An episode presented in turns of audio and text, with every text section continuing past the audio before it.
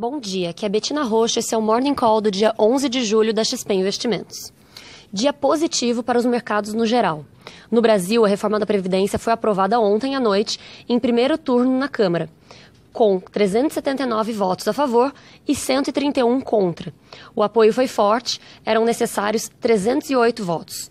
Depois do texto base ter sido aprovado, ainda é necessário apreciar os chamados destaques, um instrumento pelo qual os partidos podem recorrer para exigir que partes do texto sejam confirmadas novamente por 308 deputados. Na primeira votação, após o texto base, houve um destaque para suavizar as regras para professores mas o presidente, Rodrigo Maia, foi obrigado a encerrar a sessão para evitar uma derrota.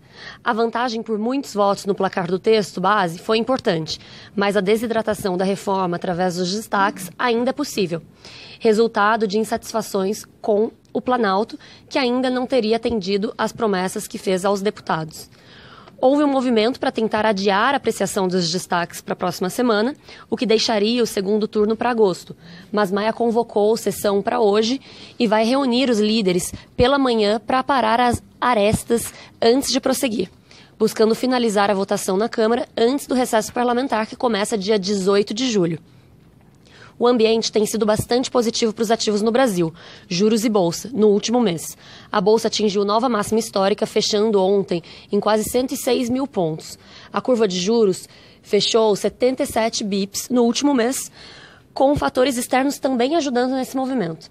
Conforme temos destacado, se a reforma da Previdência se confirmar neste final de semana, seria muito bem recebida, um marco para o Brasil.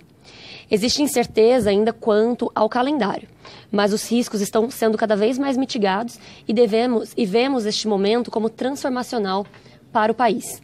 Vemos a Bolsa como melhor ativo para se investir, com potencial de atingir 115 mil pontos até o final do ano e 140 mil até o final de 2020.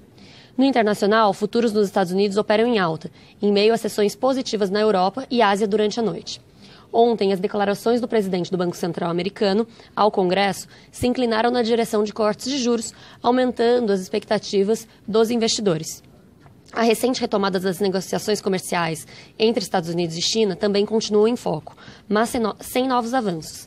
Ainda sobre disputa comercial, o Senado da França aprovou um novo imposto sobre serviços digitais que incidirá, incidirá sobre gigantes de tecnologia nos Estados Unidos.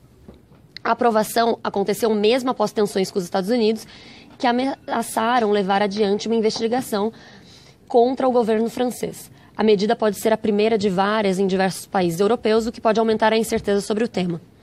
Do lado das empresas, em entrevista a Bloomberg, o governador de São Paulo, João Dória, afirmou que a privatização da Sabesp é a melhor opção para o Estado e que planeja levantar 20 bilhões de reais com a operação. Apesar das declarações poderem impactar positivamente as ações, ainda há muitos desafios até a concretização da transação.